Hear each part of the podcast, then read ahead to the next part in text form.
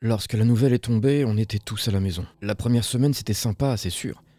Et puis après, c'est devenu long. Elle en a profité pour venir s'installer à la maison.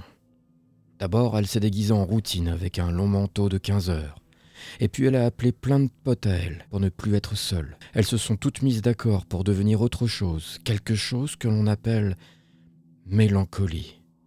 Parce que dès que l'on a essayé de briser routine, ça lui a pas plu. Avec la nouvelle, on ne se lève plus. On ne s'habille plus, on ne se lave plus. Par contre, qu'est-ce qu'on bouffe? Et à ce moment-là, on s'aperçoit que la bouffe est notre rambarde de sécurité. Si on n'a pas ça, on sombre. Un jour où j'étais au plus bas, je me suis pris par la main, la droite. L'autre était occupée sur une énième application de solitaire.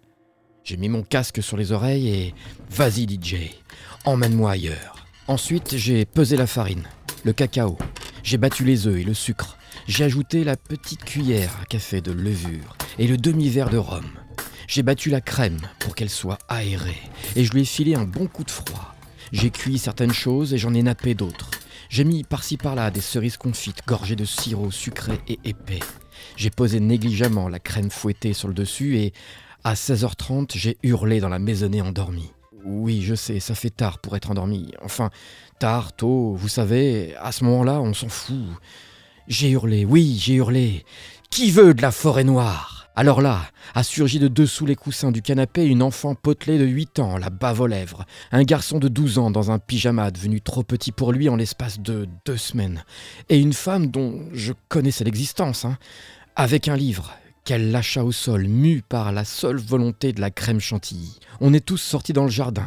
Le soleil a brûlé nos rétines et on a dévasté le fameux gâteau. En nous couchant le soir, j'avais le sourire accroché au visage. Ma femme m'a demandé pourquoi j'avais cet air niaiseux. Je lui ai répondu J'ai hâte d'être à demain. J'ai des pommes, du caramel et du chocolat blanc.